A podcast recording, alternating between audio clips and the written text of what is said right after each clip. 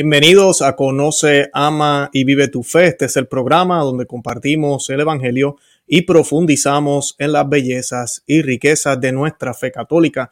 Les habla su amigo y hermano Luis Román y quisiera recordarles que no podemos amar lo que no conocemos y que solo vivimos lo que amamos. Y hoy es el día de San Francisco de Asís eh, y he decidido pues grabar este programa. Es un programa que hace ratito quería eh, hacer, lo he tenido en mente, e incluso he coqueteado con la idea y he hablado de la idea en otros programas, pero he decidido pues que hablemos también de las apariciones de la Santísima Virgen en la Salet, que están aprobadas por la iglesia.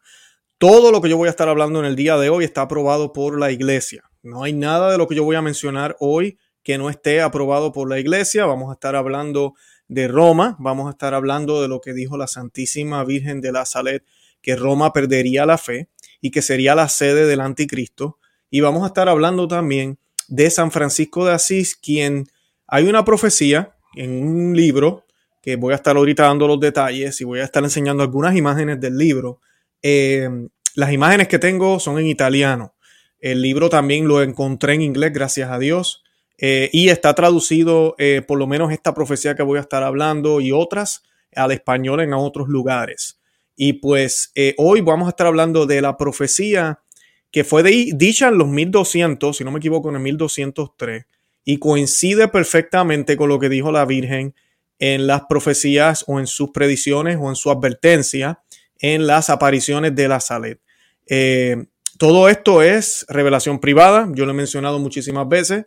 El católico está obligado eh, a creer y a vivir y a no cuestionar la revelación pública. ¿Y cuál es la revelación pública? La Santa Biblia. Así que de eso es lo que siempre debemos comenzar. Y pues hoy yo voy a estar hablando de esto, vamos a estar hablando también del libro de Daniel, porque si vamos a utilizar la Biblia o vamos a hablar de Biblia también, ¿por qué vamos a utilizar la Biblia? Porque las revelaciones privadas lo que hacen es que nos ayudan a aplicar y a entender las profecías ya escritas en la revelación pública que es la Biblia en la revelación pública que no, que no falla, que es perfecta, que no cambia, que tú y yo estamos obligados a creer. Jesús mismo habló de esto, habló de falsos pastores, habló de su rebaño, de cómo iba a ser eh, eh, dispersado. San Pablo, que yo lo he tocado aquí muchísimas veces, habla de cómo la división va a surgir entre nosotros. Y él no está hablando de los protestantes y no está hablando de la gente fuera de la iglesia, está hablando de la iglesia que es la católica, la iglesia universal, la iglesia de Cristo. Él está hablando de esa iglesia y habla de cómo van a haber divisiones y que esas divisiones son necesarias para poder distinguir quién es fiel al evangelio y quién no. Y no tan solo estamos hablando de los pastores, sino también de los laicos. ¿A quién seguimos? Porque por ahí se nos dice que el que obedece no se equivoca. ¿A quién obedecemos? Porque la voz del buen pastor, el único pastor y mediador y salvador del género humano, el, al único a quien yo le debo obediencia ciega es a Dios y por ende a su Hijo, a Jesucristo y al Espíritu Santo, a lo revelado que ya se reveló. No hay nada nuevo, si por ahí nos dicen que es que la, el Espíritu Santo está dando nuevas ideas ahora, nuevas cosas, especialmente si contradice lo que ya dijo anteriormente, eso no viene de Dios, eso viene de Satanás, del diablo, del enemigo. Y de eso nos va a estar hablando hoy San Francisco de Asís, de cómo muchos van a obedecer a falsos líderes, van a obedecer lo que no es de Dios, va a haber persecución para aquellos que obedezcan a Dios, va a haber persecución para aquellos que se quieran mantener fieles a la sana doctrina dictada por el mismo Señor, por Jesucristo. De todo eso vamos a estar hablando hoy, vamos a estar hablando también a la luz de las apariciones de la Virgen de la Salet, que sé que muchos a veces cuando ven la imagen de la Virgen llorando, tal vez en el arte del video, no sé si lo reconocieron, es la Virgen de la Salet, la que está en el arte junto con San Francisco. Eh, ella nos advirtió y ella se le aparece a los videntes llorando también en lágrimas. Y pues por eso es que decidimos colocar esa imagen, pero mucha gente a veces no reconocen quién es la dama llorando, es Nuestra Señora, la Santísima Virgen María. Y hoy como es día de San Francisco de Asís, vamos a estar hablando de San Francisco de Asís, que es uno de mis santos favoritos. Este no es el primer programa que yo hago, yo voy a colocar los enlaces en la descripción.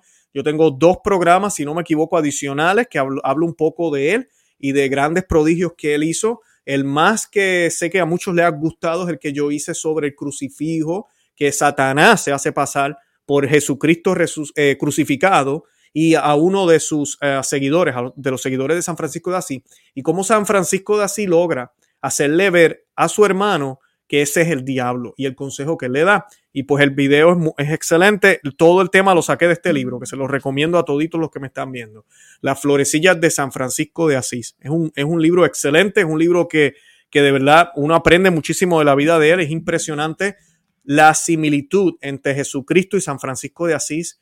Eh, es el santo que muchos dicen que sin, sin importar la época, no hay generación que mire la vida de San Francisco de Asís y no crea fielmente que fue un santo, porque la vida de San Francisco de Asís es perfecta, es excelente e incluso tuvo las estigmas, todo. Eh, así que pues es impresionante. Bueno, y comenzamos con la oración, la vamos a hacer eh, ahorita en el nombre del Padre.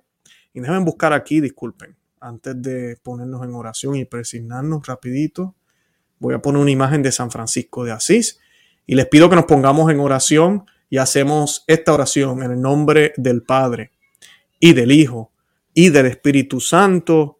Amén. Eh, oh Señor, hazme un instrumento de tu paz. Donde hay odio, que lleve yo el amor. Donde haya ofensa, que lleve yo el perdón. Donde haya discordia, que lleve yo la unión. Donde haya duda, que lleve yo la fe. Donde haya error, que lleve yo la verdad donde haya desesperación, que lleve yo la alegría. Donde haya tinieblas, que lleve yo la luz. Oh Maestro, haced que yo no busque tanto ser consolado, sino consolar. Ser comprendido, sino comprender. Ser amado como amar. Porque es dando que se recibe, perdonando que se es perdonado, muriendo que se resucita a la vida eterna. En el nombre del Padre y del Hijo y del Espíritu Santo. Amén. Bendito sea Dios. Y pues primero para comenzar quisiera pedirle a todos los que ya se están conectando, sé que yo casi nunca hago en vivos a esta hora, un poco tarde, la hora que no usualmente no los hago. He decidido hacerlo porque tenía ya el material listo, eh, por razones personales no grabé el programa anteriormente, solo estoy haciendo hoy aquí en vivo para compartirles esta información y aprovechar que es el día de esta fiesta de, de uno de mis santos que más admiro, que es uno de mis santos favoritos no tanto porque, ay, le gustaban los animales y los animales iban a donde él, o por lo que acabo de decir, ¿verdad? El Señor de, de, hazme un instrumento de tu paz, ¿verdad? El santo de hazme un instrumento de tu paz, o porque era el santo de, eh, ¿verdad? Que, que, que, muchos asocian con la naturaleza, no. Eh, lo admiro porque es el que más cerca, en, términos de evidencia, tenemos, todos lo han hecho, la Santísima Virgen María por excelencia, pero San Francisco de Asís uno puede ver secuela Cristi, el camino de Cristo y el seguimiento de Cristo a Cristo para ser un Cristo en San Francisco de Asís plenamente. Así que les recomiendo que lo estudien, que lo miren, que lo, que, que lo, que lo absorban, ¿verdad? No nos quedemos solo en las oraciones y en lo que se nos dice por ahí. También debemos estudiar de él. Y San Francisco de Asís era muy fuerte. San Francisco de Asís no era lo que a veces nos pintan hoy en día, el ecuménico supuestamente que se llevaba bien con el sultán. Cuando él visitó a los eh, musulmanes o al, líder islámico, él les dijo que si no se convertían se iban a ir al infierno. Así les dijo en la cara. Imagínense hoy los católicos ir allá o cuando hacen estos eventos donde vemos al Papa y vemos a otra gente firmando acuerdos, donde no se menciona a Jesús. San Francisco de Asís fue y le dijo en la cara a ellos, ustedes tienen que convertirse, ustedes se van a ir para el infierno. Y empezaron los retos y él les decía, si el Dios de ustedes es verdadero, si ustedes de verdad supuestamente tienen un Dios, pues vamos a emprender fuego aquí y yo voy a caminar y yo les aseguro que Dios a mí no me va a quemar. Yo no me voy a quemar, Él me va a proteger para que yo no me queme. Pero yo quiero que ustedes brinquen conmigo también hacia el fuego. Y ellos no tenían miedo, no se atrevían.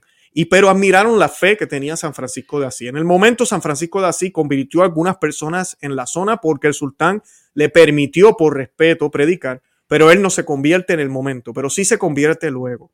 Por su fruto los conoceréis, siempre les he dicho aquí en el programa. Esto de ecumenismo que vivimos ahora está dando frutos podridos, está confundiendo a la gente y está licuando la verdadera fe, poniéndola, equiparándola igual que las otras eh, que no son ni fes, que las otras falsas religiones. Lamentablemente eso es lo que estamos viviendo ahora y es lo que la Virgen de la Salet y el profeta Daniel nos dijeron. Y voy a comenzar por ahí antes de ir a la profecía de San Francisco de Asís. Y hoy vamos a estar hablando de antipapas, vamos a estar hablando de falsos eh, eh, papas, vamos a estar hablando de usurpadores, vamos a estar hablando del destructor, vamos a estar hablando del anticristo. Y sé que estos temas traen muchas conclusiones. En el caso de las profecías privadas, no, no hay una conclusión precisa, especialmente en estas que no se han cumplido plenamente o que apenas las señales se están dando, ¿verdad? Así que yo voy a ir comentando, yo sé que muchos van a hacer conclusiones, van a decir que estoy hablando del Papa actual o que estoy hablando de tal Papa anterior o que viene ya mismo, estás hablando de los dos papas, vamos a hablar de muchas cosas hoy. Pero el punto que les quiero dar es que meditemos y veamos si esto realmente se está cumpliendo.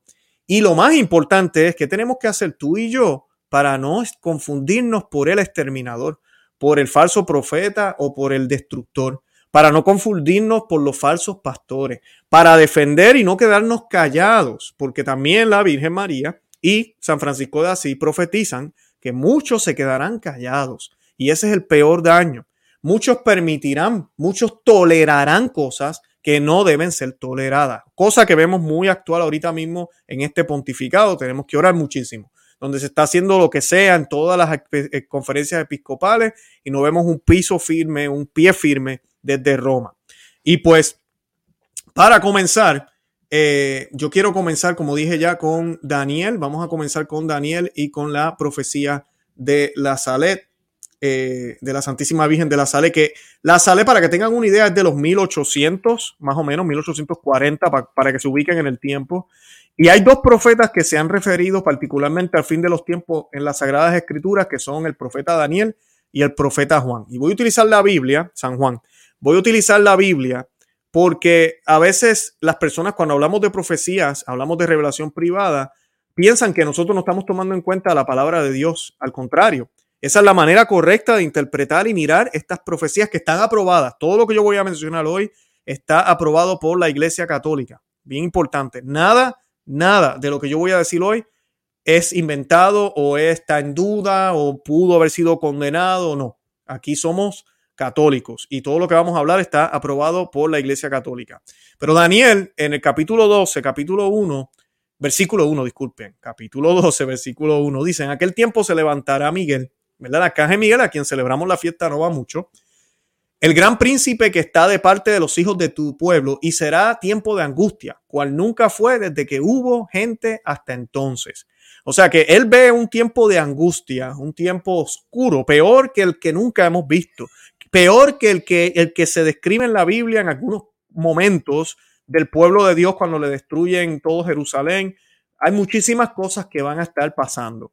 El, profeta Daniel sabemos que habla de la herida del pastor, ¿verdad? De cómo el papado, cómo la iglesia, el líder de la iglesia, del pueblo de Dios será herido.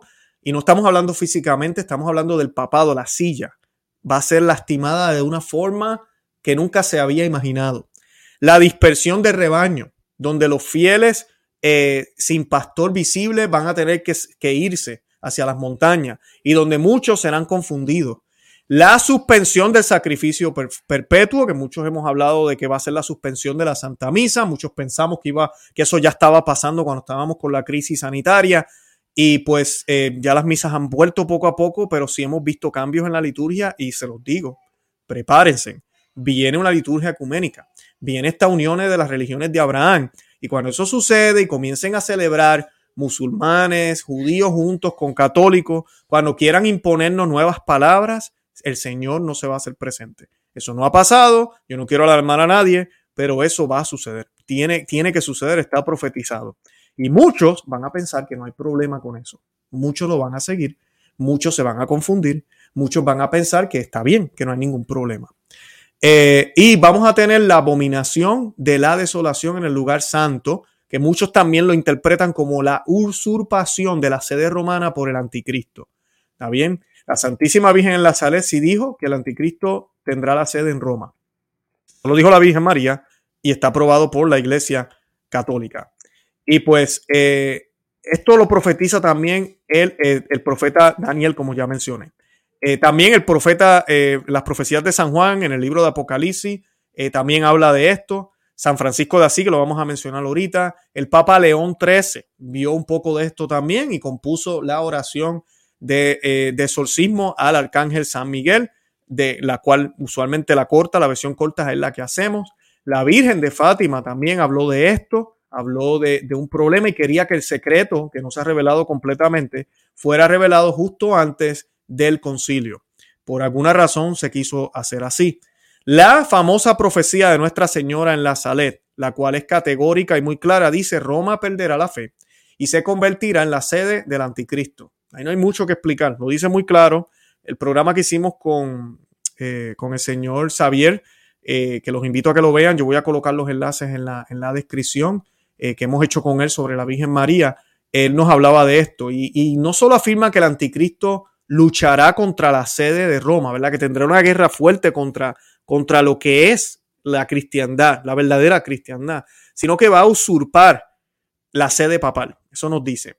¿Cómo la va a usurpar? Puede ser que se siente en esa silla sin ser elegido, que es lo que vamos a estar hablando ahorita. Puede ser que tenga un títere sentado en esa silla, una persona que va a lucir católico, se va a ver católico, va a parecer católico, pero trabaja no para Jesús, sino que tiene otros, otros eh, jefes. No es la, la, sana doctrina y tiene que obedecer a esos. Eh, hay imágenes que, que, se ven del anticristo y siempre cuando ponen el anticristo, eh, si no me equivoco, creo que fue Miguel Ángel quien lo dibujó de esta manera, pero colocan al anticristo eh, y se ve como Jesús, es igualito a Jesús. Eh, y el demonio le está hablando al oído. esa es la forma en que va a suceder esto. Va a engañar a mucha gente, se va a ver como Jesús, va a hablar de amor, va a hablar de unidad, va a hablar de fraternidad, va a hablar de muchísimas cosas buenas, pero no va a llevar las almas hacia el verdadero Cristo, sino a un Cristo inventado a un nuevo Cristo que va a ser amigo del hombre, un Cristo que va a prometer sus eh, frutos, sus promesas, todo aquí en la tierra y no que tenemos que poner y hacer sacrificio. Eh, eso es lo que significa. ¿Qué otra cosa puede significar que Roma pierda la fe, verdad? Y qué otra cosa podría pensarse que la sede papal se convertirá en la sede del anticristo, ¿verdad? No se puede pensar nada más. Exactamente eso. Hemos visto ahorita mismo desde Roma algunas cosas que se dicen, algunas no bastante.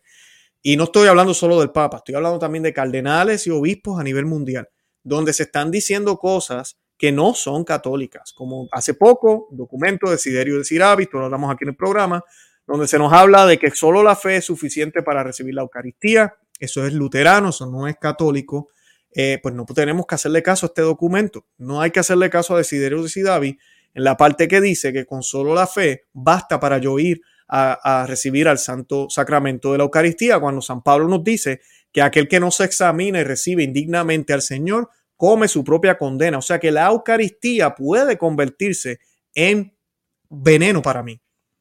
Y esto lo estamos viendo ya. Estamos viendo diócesis, estamos viendo sacerdotes predicando cosas que no son por eso la Virgen María decía, Roma perderá la fe. No está diciendo que no van a haber cruces, no está diciendo que no van a haber más iglesias, eso también puede pasar. A lo que se refiere es que ya no va a ser la verdadera fe, no va a ser la verdadera doctrina. Y tú y yo tenemos que prepararlos, prepararnos, disculpen, para reconocer esos cambios, para reconocer lo que no está bien.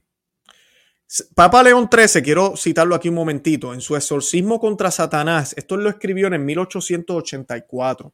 Y es interesante ver cómo las apariciones de la Santísima Virgen de, esos años para acá, 1700, 1800, tenemos la sala y luego el Papa León XIII que tiene esta visión, para los que no conocen la historia, él ve al demonio eh, eh, como, como eh, blasfemando en contra de Dios y básicamente poniéndole un reto al Señor. Pero él escribe lo siguiente, esto lo escribe el Papa León XIII en 1834. Los más taimados enemigos han llenado de amargura a la iglesia, esposa del Cordero Inmaculado. Le han dado a beber ajenjo. Han puesto sus manos impías sobre todo lo que para ella es más querido, donde fueron establecidas la sede de San Pedro y la cátedra de la verdad como luz para las naciones, ellos han erigido el trono de la abominación de la impiedad de suerte que herido el pastor pueda dispersarse la grey. Oh invencible Adalid, ayuda al pueblo de Dios contra la perversidad de los espíritus que le atacan y dale la victoria. Eso es del Papa León XIII, parte del exorcismo contra Satanás y los ángeles rebeldes. Esto es inspirado por el Espíritu Santo. Y ahí estamos viendo cuál es la, el plan del demonio para confundir a la Grey, para llevarlos a otro camino que no es el camino del Señor, pero va a aparecer el camino del Señor. Se va a ver como el camino del Señor, va a lucir como el camino del Señor y se va a sentir bien, pero no es el camino del Señor. Ahora vamos a ir ahora a la profecía de San Francisco de Asís, eh, que sé que es la que quieren escuchar. Pero antes de eso, yo quiero que hablemos un poco de dónde sale, de dónde viene la profecía de San Francisco de Asís. Le pido a los que están conectados, ya entre todos los medios tenemos casi mil personas, les pido a que se suscriban aquí al canal en YouTube, que le den me gusta ahorita mismo al video, por favor. En la parte de abajo hay un dedito, denle ese dedito ahorita mismo, por favor. Sácase el chat un momentito, denle me gusta y después entra el chat de nuevo. Comenten en el chat, por favor, no se me maten. Cuando hablamos de estos temas, la gente empieza a pelear, empiezan a discutir, por favor, no nos matemos, vamos a tener caridad. Eh, cualquier comentario negativo en contra de, lo que estamos hablando, de mi persona o algún comentario de lo que sea, que no sea eh, prudente, será removido y esa persona será bloqueada del canal. Así que controlémonos, tengamos caridad. Podemos tener diferentes opiniones en esto, pero lo que sí no podemos eh, poner en, tela de duda es lo que Jesús nos ha dicho, que van a venir falsos pastores, que va a haber división, que van a haber momentos de confusión, que va a venir la gran apostasía. Mucha gente me dice, pero Luis, que mucho tú hablas de la apostasía, nadie habla de la apostasía. Bueno, pues váyase al catecismo de la Iglesia Católica, el catecismo de ahora, numeral 675 en adelante. Catecismo de la Iglesia Católica, numeral 675. Y ahí habla de la apostasía. Está la palabra apostasía en el catecismo. Eh, este es el catecismo de Juan Pablo II, como le llaman algunos. Vaya y léalo y va a ver que esto es algo que la Iglesia nos enseña y viene de las Sagradas Escrituras, donde va a haber una prueba fuerte para el rebaño momentos antes y durante la venida del enemigo, del anticristo en persona, porque el anticristo no va a ser solo una idea. Eso va a suceder y va a ser la prueba final para los elegidos, la prueba final para los elegidos. Ahora, esta profecía de San Francisco de Asís eh, sale de un libro que se llama Opuscoli, en, italiano es Opuscoli de Seráfico Patriarca Francesco de Asisis, así se llama. Y pues déjame ver si puedo, y la tecnología me lo permite, porque sé que estamos en vivo y no quiero que se me vaya a caer eh, lo que estoy haciendo, pero voy a tratar de compartir aquí eh, lo, que estoy, lo que quiero que vean, que es las imágenes del libro. Vamos a ver si me da la opción ahora. Por ahora vamos bien. Y ok, perfecto, perfecto. Yo creo que lo van a poder ver. Me dicen si lo están viendo. Yo creo que sí. Em, sí, yo creo que sí. Me voy a salir yo para que lo puedan ver mejor. Y ese es el libro. Eh, pero quise colocar esta página. Yo voy a compartir el link, el enlace. Aquí está completo el libro. Eh, ahí en esa página, justo en esa página, está el imprimatur. Ven abajo, está el nombre del cardenal quien aprobó este documento, este libro de los 1880. Y quise comenzar con esto, porque lo que voy a decir ahorita es fuerte, es bien fuerte. Vamos a hablar de antipapas, vamos a hablar de cosas de usurpador, vamos a hablar de muchísimas cosas que a veces escuchamos en, en grupos sedebecantes, escuchamos en personas que ya no están en la iglesia católica, incluso protestantes a veces. La idea de mis programas no es que los protestantes se asocien a mí y vamos a tirarle a la iglesia católica, no, para nada. Al contrario, yo le digo a los amigos protestantes, los católicos estamos despiertos y entendemos y sabemos que nuestros pastores no son perfectos, al igual que San Francisco de Asís lo entendió. Y nosotros lo que vemos son lo que Cristo nos prometió y más que nada nos confirma que estamos en la iglesia del Señor porque el Señor dijo que esto iba a suceder en su iglesia, en su iglesia singular. Las otras iglesias son copias, son eh, herejías que han ido formándose y que tal vez usted que nació protestante no sabía, no tiene la culpa, usted nació ahí, pero yo le invito a que descubra la verdad y se dé cuenta que todo lo que usted tiene en esa iglesia protestante viene de la verdadera, que es la iglesia católica, y lo están utilizando mal. Que Dios escucha a veces, que Dios hace sus cositas para, para mantenernos pero al final del día tú con tu intelecto tienes que buscar la verdad. Y la verdad está en la Iglesia Católica. Pero aquí está el libro, Francesco Opuscoli de Francesco, ¿verdad? De Assisi. Y el nombre del cardenal está ahí abajo, ya mismito lo voy a leer.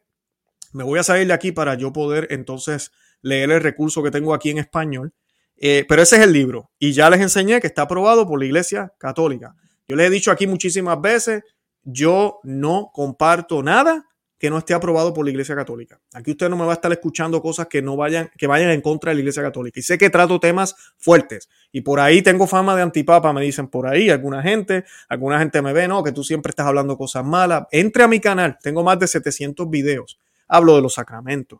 Hablo del, del Santo San Francisco de Asís, del Padre Pío. Tenemos programas, múltiples programas de la Santísima Virgen María, de la Santa Misa, pero programas con la sana doctrina y a veces al católico modernista de hoy en día le suena ofensivo hablarle de lo que es el catolicismo verdadero. De eso también nos va a hablar San Francisco de Asís. Y sin más preámbulo, vamos a la profecía para que podamos comenzar. Gracias por los me gustas que le acaban de dar. Compartan el programa y déjenle saber a otros que estamos por aquí para que más y más personas se beneficien del material que les estamos compartiendo. Y pues como dije, el libro se llama Opuscoli del Seráfico Patriarca San Francisco. Y pues es un libro que tiene todo el imprimatur de la Iglesia Católica y está aprobado por la misma. La obra fue publicada en 1880 con permiso del obispo de Florencia. El saráfico San Francisco de Asís advierte a sus monjes para que prevengan a los futuros seguidores de la regla que serán víctimas de la persecución y que un falso papa los desafiará para que apostaten. Y estas son las cosas que no se hablan de San Francisco de Asís porque San Francisco así se nos presenta como un hippie que andaba en ropa eh, pobre, sucia, pidiendo eh, comida por ahí con los animales, hermana sol, hermana árbol, hermano yo no sé qué. Y sí, él, dijo todo eso, pero ese no es el verdadero San Francisco de Asís. Yo les dije que leyeran este libro, La florecilla de San Francisco de Asís, y no es que este libro presente todo exactamente, ¿verdad? Todo lo de la vida de él, pero oiga, para nada ese es San Francisco de Asís, para nada un hombre que yo creo que se alarmaría muchísimo de ver cómo nosotros vivimos eh, nuestro catolicismo hoy en día, de verdad que sí.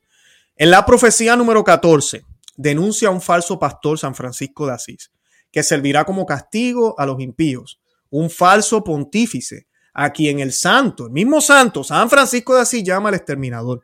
Y quiero parar aquí, porque mucha gente a veces dice, pero Luis, cuando tú hablas de un papa malo, papas antipapas, o hablas de obispo, tú, tú dejas de ser católico. Bueno, pues San Francisco de Asís habló de un falso pontífice a quien el santo llama el exterminador.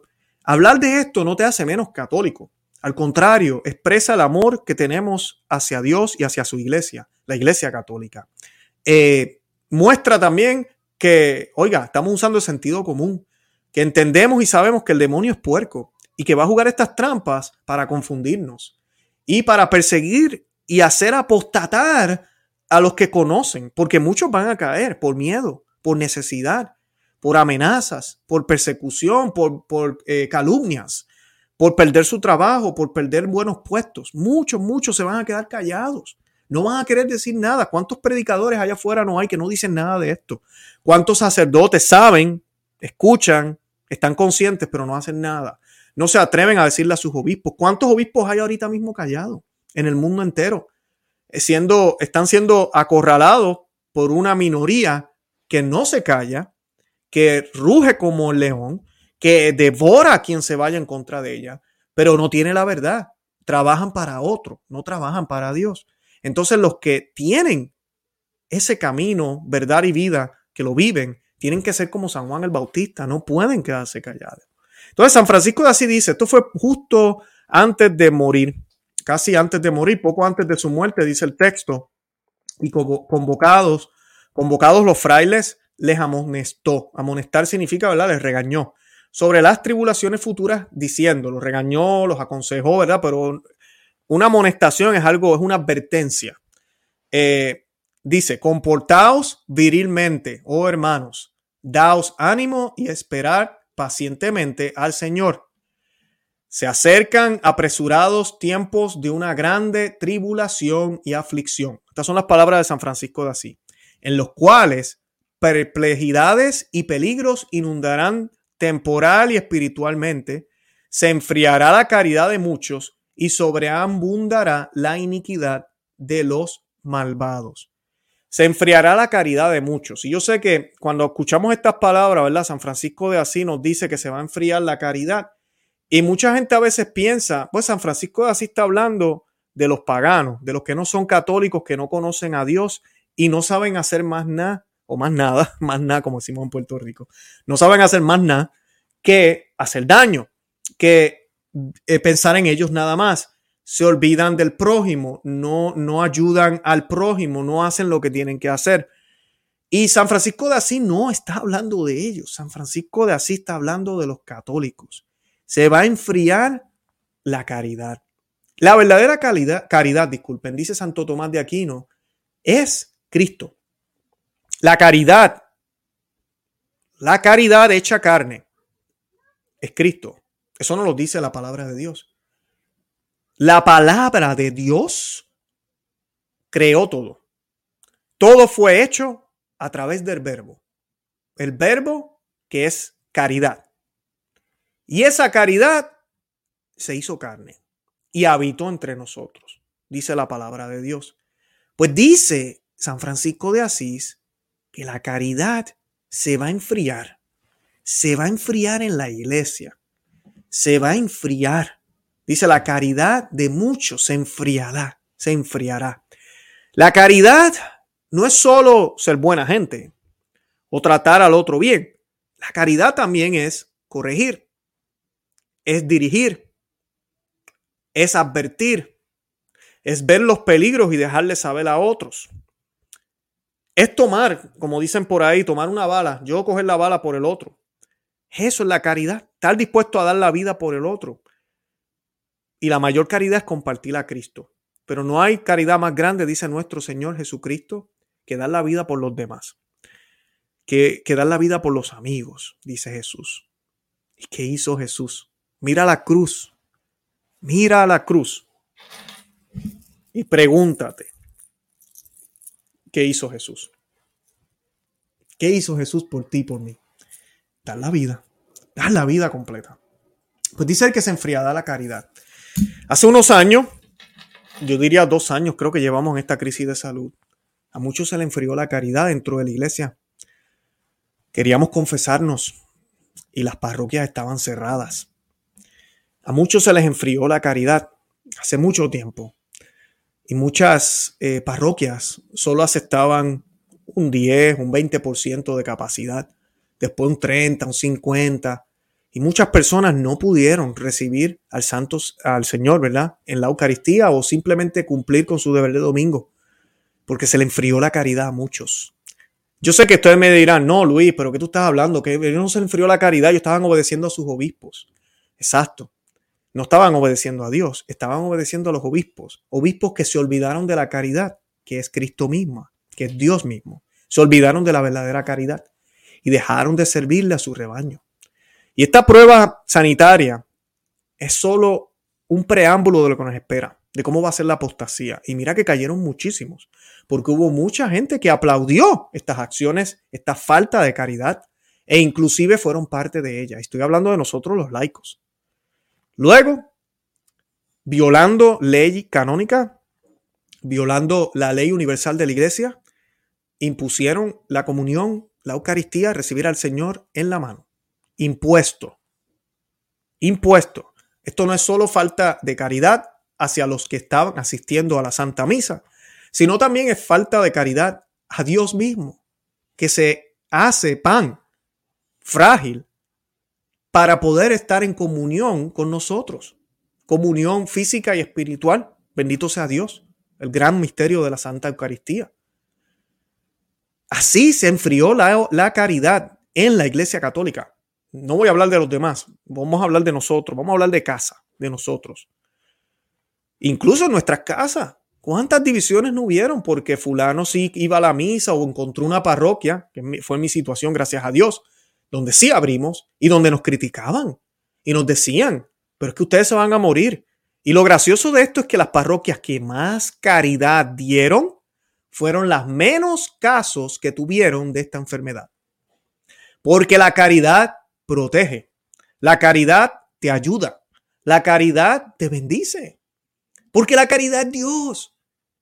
Dice San Juan, Dios es amor, ¿no? La palabra correcta es caridad, porque amor a veces se entiende como muy, ay, amor, qué lindo. No, no, estamos hablando de caridad, de dar sin esperar a cambio, de hacer lo correcto por el otro, de dejar lo mío para darle al otro, de hacerme menos por el otro, de dar la vida por el otro, a ejemplo de Cristo. De eso es lo que nos está hablando San Francisco de Asís. Ahorita mismo tenemos buitres atacando a la Iglesia Católica desde adentro, desde afuera, y hay obispos que se han alineado con ellos, hay sacerdotes que se han alineado con ellos. Me van a decir ustedes que eso es falta de caridad. Entonces tenemos laicos que no, no, pueden, dicen, yo entiendo todo lo que tú dices, Luis, pero es que, es que yo no, yo no quiero viajar una hora a la iglesia, yo no puedo caminar un poquito más. Ay, que me va a tocar tomar un bus hasta para ir hacia otra parroquia donde sí al Señor lo tratan con caridad. Yo entiendo lo que tú dices, Luis, no, te falta caridad. Por eso es que la caridad se va a enfriar.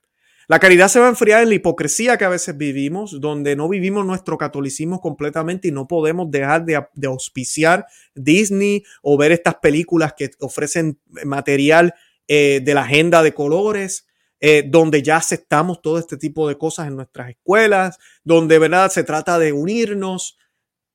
Esa es la caridad que se está enfriando. De eso es lo que nos está hablando San Francisco de Asís. Esa caridad se va a enfriar. Y dice que habrán perplejidades.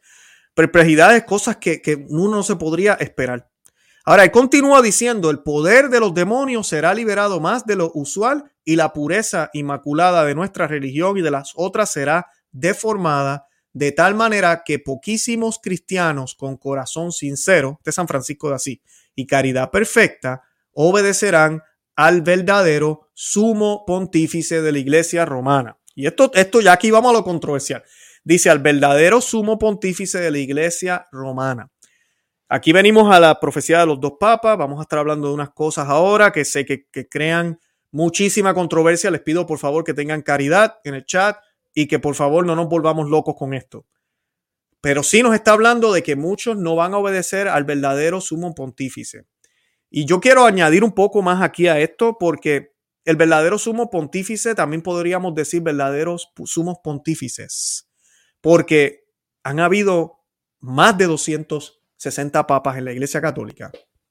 Unos 20, seis de ellos sabemos que son horribles, pero unos 20 más o menos también permitieron cosas, cayeron en cosas que no deben ser. Eh, son considerados papas todavía, pero pues eh, no eran, no son santos. Pero muchos lo fueron. Y muchos han dicho cosas muy fuertes que incluso si usted lee a papas, como ahorita leía al Papa León XIII, o a San Pío V, esto con lo, con lo de la misa, cuando él habló de que esto era perpetuidad y la misa ahora nos dicen que es otra y que la antigua hay que prohibirla, o cuando se nos hablaba de la pena de muerte, del derecho a defendernos, eh, o cuando se nos habla del derecho al gobierno a castigar y si es necesario con la muerte, si es necesario, claro que sí, la iglesia siempre ha sido muy puntual en eso. Cuando se nos dice ahora que podemos comulgar solo con tener fe, solo, sola fidei, con eso basta, nos dice Desiderio de David ahora, eh, firmado por el Papa Francisco. Cuando se nos habla de salud y se nos obliga a tener una cosa farmacéutica para poder ser católicos, ahora es casi un sacramento y se nos dice que eso es un acto de amor. Todo esto contradice a los pontífices anteriores. Mucha gente va a obedecer esos nuevos líderes de ahora o del momento, porque van a venir más, y se van a olvidar de lo que se dijo, de lo que siempre se creyó, de lo que siempre la iglesia predicó, de lo que múltiples pontífices se hicieron eco, que no se citaban a ellos mismos, citaban a otros pontífices, porque había material. Cuando tú ves a un papa que se cita al mismo, hay un problema aquí. Porque no hay más nada. Es una novedad. Eso no hay tradición de esto que se está diciendo ahora. Ese es el problema. Y dice que con el corazón sincero y caridad perfecta, ¿verdad? Que poquísimos cristianos con corazón sincero y caridad perfecta obedecerán al verdadero sumo pontífice. Porque cuando tú tienes la verdadera caridad, tú tienes un orden Dios primero, a Dios ciegamente y luego a los hombres. Así de sencillo. No podemos seguir a los hombres primero y que Dios nos ayude. Así no es. Pero así muchos viven. Dice San Francisco de Asís, alguien elegido, no canónicamente, en los momentos de aquella tribulación, con la astucia de su error, tramará dar la muerte a muchos. Entonces se multiplicarán los escándalos, nuestra religión será dividida y varias de las otras no serán en absoluto derribadas. Varias de las otras se refiere a las otras religiones, no van a ser en absoluto derribadas, puesto que no se opondrán al error. Esto suena como ahora, ¿no? Sino que le darán su asentimiento. Hace poquito vimos, y no de ahora, esto es desde Pablo VI para acá. Todos los papas participan de todo esto ecuménico, participan, incluyendo Benedicto XVI, me da pena decirlo, pero lo hizo también en Asís, eh, hablando hoy de San Francisco de Asís, donde se hace el encuentro ecuménico de todas las religiones. Así que no es un solo papa, son varios. Esto es un, un movimiento que se ha ido formando, pero que se tolera el error. El error no tiene derechos. La iglesia siempre predicó eso. El error no tiene derechos. Una cosa es que la persona no quiera aceptar a Cristo, yo no puedo imponerle eso. Y otra cosa es yo, yo predicar a Cristo, pero también predicar lo otro o decir que lo otro está igual o que ellos llegan también de esa manera.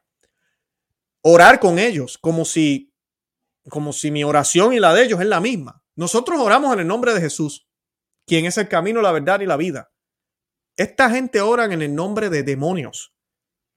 Pero ahora se nos predica y se nos dice que todo esto está bien, que no importa. Tú en el nombre de Alá, tú en el nombre de Chirá o quien sea, el otro en el nombre de, de Jesús. Y no importa, no importa. Después que oremos juntos, agarrándonos las manos en un amor fraterno humano, estamos bien. Hoy que cuidamos el planeta, estamos bien. Hay un problema. Eso es lo que está hablando San Francisco de Asís aquí. Y va a haber división en la iglesia. Porque claro, van a haber personas que van a defender la doctrina. Entonces vas a ver un sacerdote diciendo una cosa y vas a ver otro sacerdote diciendo otra. Pero ambos son católicos. ¿A quién sigo? Tengo un obispo diciéndome que esto está bien. Tengo otro obispo diciéndome que esto está mal. Tengo unos papas diciéndome una cosa, tengo otro papa diciéndome esta cosa. ¿A quién sigo? Eh, es bien fácil la respuesta. Seguimos a Cristo. Cristo es la cabeza de la iglesia, cabeza santa, eterna, que jamás muere, que no falla, que no cambia de opinión y que siempre va a estar ahí para nosotros, la verdadera caridad. Y luego yo sigo a los pastores, comenzando por el Papa, cardenales, obispos y sacerdotes, como buen católico que somos, siempre y cuando no contradigan al Señor, porque no podemos obedecer a los desobedientes. No se puede. Y allá afuera hay muchísimos desobedientes. Hemos hecho programas aquí de sacerdotes, obispos, cardenales que están hablando disparates en contra del actual catecismo de la Iglesia Católica, en contra de la Santa Biblia, promoviendo la ideología del arco iris, promoviendo eh, otras religiones, promoviendo todo tipo de cosas que no es católica, que va en contra de la fe promoviendo el hecho de que ya no hay que hacer ayuno, de que no hay que hacer sacrificio, de que cualquiera puede comulgar, y lo hemos visto una y otra vez, abortistas comulgando, y silencio desde Roma, silencio de los obispos en los lugares del mundo. Estamos divididos y veremos cosas horribles, dice San Francisco de Asís. Dice él, ¿verdad? Como dije ya, habrá tantas y muy graves opiniones y cismas, con plural, San Francisco de Asís no dice, habrá un cisma, no, habrá cismas en el pueblo entre los religiosos y el clero. Si no fuesen cortados esos días, según la palabra evangélica, según la Biblia, de ser posible, serían engañados aún los mismos elegidos, si en medio de tan gran tempestad no fuesen sostenidos por la inmensa misericordia de Dios. Esas son palabras de San Francisco de Asís. Y sabemos que Jesucristo dijo que los días iban a ser cortados. Por eso mismo, por misericordia. Que los días iban a irse rápido, que a veces tenemos esa sensación que los días pasan rápido. Mira, se nos está dando misericordia a la misma vez también. Se acerca el día del Señor cada vez más rápido. Obviamente tenemos que estar listos, tenemos que discernir, tenemos que conocer nuestra fe y tenemos que ser firmes.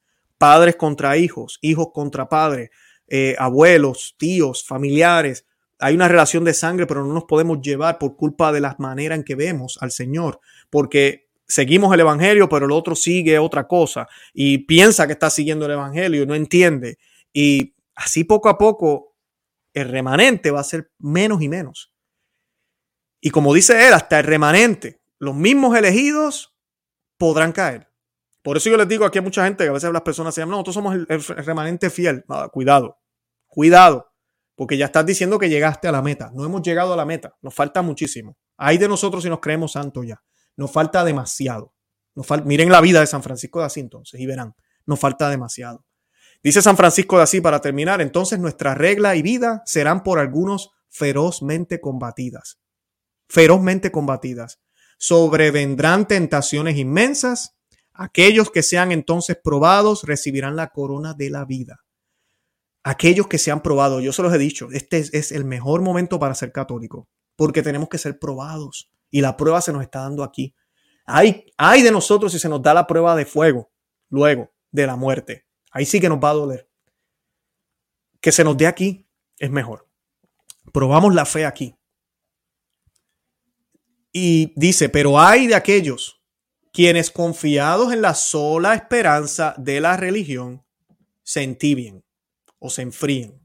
Hay de aquellos que confiados en la sola esperanza de la religión se entibien. ¿A qué se refiere eso? Que a veces pensamos que porque vamos a la misa el domingo, rezamos el rosario todos los días, leemos un librito aquí, un librito allá y me confieso una vez al mes, ya estoy salvo. Es mucho más que eso. Estaba hablando ahorita de la caridad. Los que se han conectado ahora, gracias por estar conmigo. Denle me gusta al video, por favor, y compártalo con otros. Denle al thumbs up para que más gente lo vea. Pero les pido que vean el repetido para que vean la explicación que hablé de esto. No quiero volver a repetir lo mismo. Pero dice él que se enfriarán y no resistan, ¿verdad? Aquellos que, disculpen, hay de aquellos quienes confiados en la sola esperanza de la religión se entibien y no resistan constantemente a las tentaciones permitidas para probar a los elegidos Aquellos que fervorosos de espíritu por la caridad y el celo de verdad cultiven la piedad, considerados desobedientes y cismáticos, sufrirán persecuciones e injurias. Yo no estoy diciendo, mira, yo estoy, no, pero sí puedo, puedo decirles que definitivamente ya me han hablado así. Y es triste, católicos me han hablado así. Y yo lo único que hago aquí, y sé que a muchos de ustedes les pasa lo mismo, muchos, miles de personas nos está pasando esto, que hablamos la verdad, decimos lo que es, con amor y caridad, somos fieles al Santo Padre, somos fieles a la iglesia, pero nos tienen de desobedientes y sismáticos, porque queremos obedecer a Cristo antes que a los hombres.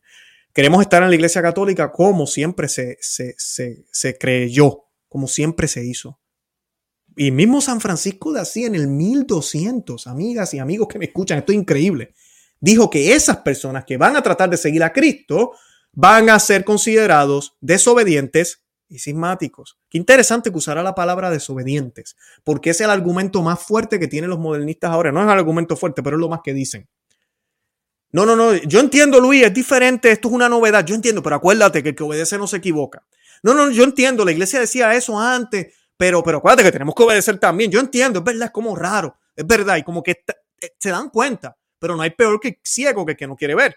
Entonces es mucho más fácil decir, no, es el obispo que me dio, Dios entiende, es el sacerdote que me dieron y mi trabajo es obedecer. ¿Y saben qué? Van directito para el infierno, porque no se trata de eso. Adán podía haber dicho, bueno, incluso le echó la culpa a la mujer. La mujer que le fue dada, su media mitad, como decimos por acá, ¿verdad? De su carne, de su cuerpo, de sus huesos, de sus huesos. Cuando Jesús, Dios le pregunta, ¿qué dice Adán? La mujer que me diste. ¿Y qué dijo Dios? Ay, verdad Qué pena, te hubiese dado una mejor. No, si usted va a ir cuando le toque el juicio, le va a decir a Cristo, bueno, el papa que me diste, bueno, el obispo que me diste, bueno, el sacerdote que me diste, bueno, pues los libros que, sacaban en esa época, bueno, pues es que la, sociedad ya no era cristiana en ese momento eh, y era bien difícil mantenerse. Bueno, y excusándonos.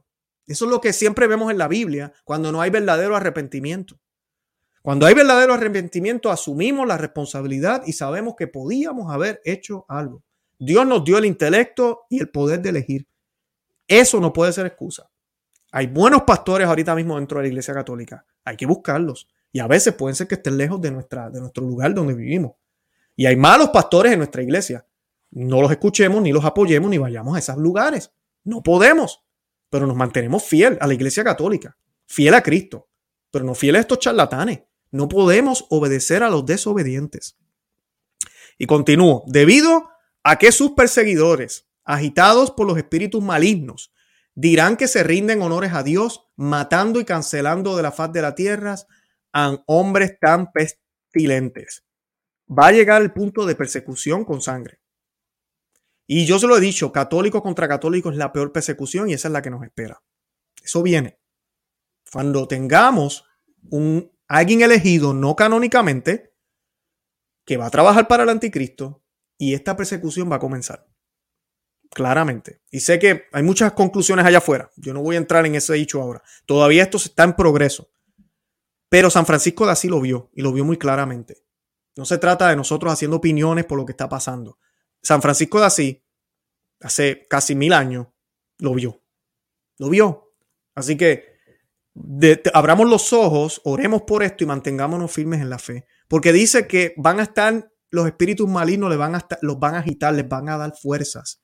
Los exorcistas ahorita mismo en esta época, el padre Ripperger, los que hablan inglés, sé que conocen quién es, hablaba de eso hace muy poco, hace poco tiempo, de que debido a la situación actual de la iglesia, a los exorcistas se les hace bien difícil expulsar demonios. Porque el exorcista no tan solo depende de su propia oración y su vida, sino que también depende del tesoro de la iglesia, de cómo esté la iglesia. Y si la iglesia no es una iglesia ferveriente, que ayuna, que hace sacrificio, que, se, que mortificación, que se mantiene fiel a los mandatos, es más difícil. Los demonios se le ríen en la cara, porque tú con la autoridad de la iglesia vienes a hablarme de esto, pero la iglesia está todo apostatando. Entonces, bien difícil para ellos. Lo pueden hacer porque al final del día es Cristo quien ah, en persona cristia trabaja en, en ellos y lo logran, pero les da mucho trabajo. Termina San Francisco de Asís. El Señor, no obstante, será refugio de los afligidos y los salvará. Amén. Bendito sea Dios. Por haber puesto la esperanza en Él. Y para hacerse conformes a su amo, burlarán con confianza y con la muerte se comprarán la vida eterna, el martirio, escogiendo obedecer a Dios en vez de a los hombres y rechazando consentir la falsedad y la perfidia. No temerán en lo absoluto morir, entonces la verdad por algunos predicadores será callada. Ya yo he hablado de eso aquí muchísimas veces. Muchos no quieren hablar. Hacen videos toda la semana, todo el tiempo, a cada rato, conferencias, congresos, pero no quieren hablar de estos temas. Y a mí no me invitan tampoco, ni me van a invitar, porque no quieren saber de estos temas. Y pues claro, Luis el sismático y, y el desobediente. Entonces la verdad que por algunos predicadores será callada, otros la conculcarán y la negarán. La santidad de vida de aquellos quienes la profesen será motivo de mofa o de burla, por lo que el Señor Jesucristo les mandará un digno, no un pastor, sino un exterminador. Así que esa es la profecía de este hombre, ¿verdad? Que va a hacer el trabajo del anticristo, va a ser elegido no canónicamente, se va a sentar en la silla, en el trono que ellos mismos van a crear y va a trabajar para el anticristo y se cumplirá la profecía de Nuestra Señora de la Salet, donde dirá que Roma perderá la fe y el anticristo tendrá la sede desde allá. Esto no son mis palabras, no es la opinión de Luis Román, es la opinión del cielo y de este gran santo, San Francisco de Asís. Yo los invito a que se suscriban aquí al canal, a Conoce, Ama y Vive tu Fe. Sigan comentando, por favor, compartan el video. Tenemos alrededor de 1.300, 1.400 personas conectadas. Gracias. Eh, yo los invito a que compartan el video y que le den los thumbs up. Ahorita mismo salgan, ¡pum! denle me gusta para que más personas se beneficien de este programa. Lo he hecho con mucho amor y con mucho cariño. De verdad que nuestra iglesia católica es el refugio. No nos vamos de aquí para nada. Nos mantenemos firmes, resistimos con fidelidad, amamos a la iglesia, amamos a Cristo, amamos los sacramentos. Nuestro trabajo es estudiar la fe, mantenernos firmes en la fe y hacer lo que tenemos que hacer con nuestras familias. No queremos ir solo al cielo, queremos llevarnos a nuestra familia. Hagamos el Santo Rosario. El origen de Fátima lo mencionó. El Santo Rosario todos los días, todos los días en nuestras casas, en familia juntos. Y les invito a que se compren este libro, Las florecillas de San Francisco de Asís, creo que les va a encantar y estaré compartiendo algunos enlaces en la descripción. De verdad que gracias por estar conmigo, me encanta hacer estos programas así en vivo eh, y nada, oren por mí y yo estaré orando mucho por ustedes. De verdad que los amo en el amor de Cristo. Y Santa María, ora pro nobis. Que Dios me los bendiga. Bye bye.